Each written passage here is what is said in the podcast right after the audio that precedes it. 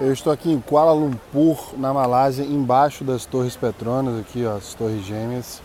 Eu estava dando uma volta aqui no parque, estou todo suave inclusive, e pensando em uma coisa interessantíssima, que basicamente, cientificamente, hormonalmente falando, é a diferença entre serotonina e dopamina.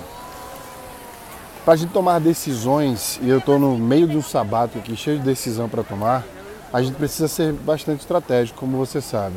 Eu sempre costumo falar que quando você entende os hormônios, as reações hormonais e como você provoca essas, essas secretações hormonais nas pessoas, em você mesmo, ajuda a provocar, né? Você passa a entender as coisas ao seu redor de uma forma diferente do que elas são quando você não entende dessa questão hormonal. Então, toda vez que alguém fala alguma coisa, alguma sensação, por exemplo, satisfação de cliente, eu sempre penso, normalmente a gente fala da satisfação para frente, né? o que causa satisfação, e aí tenta, nós tentamos buscar atividades e coisas que causem a satisfação nas pessoas. Eu sempre agora, aliás, depois de, de começar a estudar neurociência há 13 anos né, e, e atuar nessa área de uma forma mais é, estratégica em relação à comunicação e ao consumo, quando alguém me pergunta como, por exemplo, como é que a gente causa satisfação nas pessoas, nos clientes, eu penso da palavra para trás eu desconstruo né, as coisas primeiro para poder construir algo interessante. Então a minha primeira pergunta é o que é satisfação hormonalmente falando?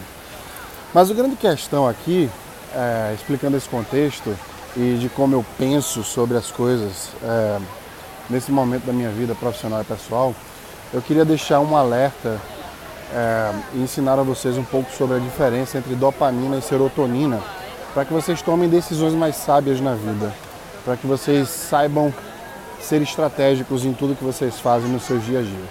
Pensa como dopamina é algo que é extremamente viciante, o que a serotonina não é. Então tudo que vicia, você provavelmente está secretando, que é um termo científico para liberar, né? Dopamina. Tudo que não vicia, é, a gente está falando aí de serotonina nesse contexto de sensação de felicidade. Veja a dopamina como um prazer iminente, algo que você toma a decisão do agora, onde você queira o prazer agora. E a serotonina como uma felicidade, algo mais longo prazo que você está construindo. Veja a dopamina como algo que você faz sozinho, como comer, como jogar um videogame sozinho, como fazer alguma coisa prazerosa para você sozinho. Serotonina você tem que enxergar como algo que você faça coletivamente. A sensação da secretação de dopamina, as atividades que envolvem é, coisas prazerosas que façam que você secrete dopamina, faz você ser individualista. É, você quer sempre mais, você está sentindo prazer, quer mais prazer agora, naquele momento, e aí você cegamente faz alguma coisa. Veja a serotonina totalmente oposto disso. Quando você secreta serotonina, você tá, você se sente preenchido. Você sente que naquele momento você atingiu seu máximo de felicidade, você tá, é, é suficiente. Você não precisa de mais. Veja a dopamina como algo que você queira para você mesmo, que você não queira dividir e se apegar àquilo, aquelas atividades, aquelas coisas que você faz com prazer, sem querer, sem pensar no próximo, sem querer dividir aquilo com o próximo. E veja a serotonina exatamente o oposto disso.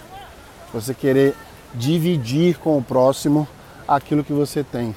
Se a gente pensar na administração, na pirâmide de Maslow, quando a gente atinge o, ponto da pirâmide mais alto, é, as pessoas que atingem esse ponto, a gente sempre fala que quem atinge aquele ponto mais alto quer dividir, né? quer doar. Então são as pessoas que de fato tomaram decisões na vida delas que faz com que elas hoje secretem mais é, serotonina do que dopamina. Então, o que, é que eu quero dizer com tudo isso? Cientificamente falando, quando a gente toma decisões a curto prazo, individualistas, que não envolvem as pessoas, que não pensam em ninguém, a gente está fazendo isso por questões hormonais. E essas questões hormonais tá levando a gente para um direcionamento que provavelmente a gente não queira, porque a gente está pensando em curto prazo. Pensa naquele emprego que você quer por conta do dinheiro, que é mais dinheiro que você vai ganhar. Pensa nas coisas que você come, por exemplo, que você sabe que vai te engordar ou não são saudáveis. Tudo isso ativa uma área no cérebro chamada área de recompensa. Essa área de recompensa é responsável muito provavelmente por todos os seus vícios, todas as coisas que você faz a curto prazo que te prejudica.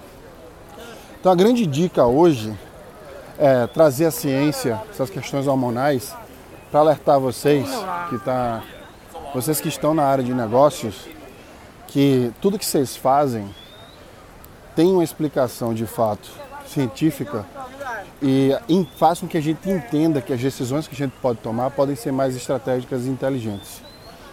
Então, quando a gente pensar nas questões hormonais, traduzindo isso para algo estratégico, alguma decisão que você tome na sua vida, pense que você pode tomar decisões mais longo prazo, pensando mais na frente. Eu sempre falo isso para meus alunos e para os meus mentorados. Se vocês querem se aproximar de alguém que você quer ser daqui a cinco anos, você precisa fazer pouco a pouco, todos os dias, alguma coisa que te aproxime dessa pessoa. E aí eu deixo a pergunta para você. O que é que você fez hoje, o que é que você vai fazer hoje que se aproxima da pessoa que você quer ser no final do ano, por exemplo? Tome mais decisões que façam você secretar serotonina, menos decisões que façam você secretar dopamina.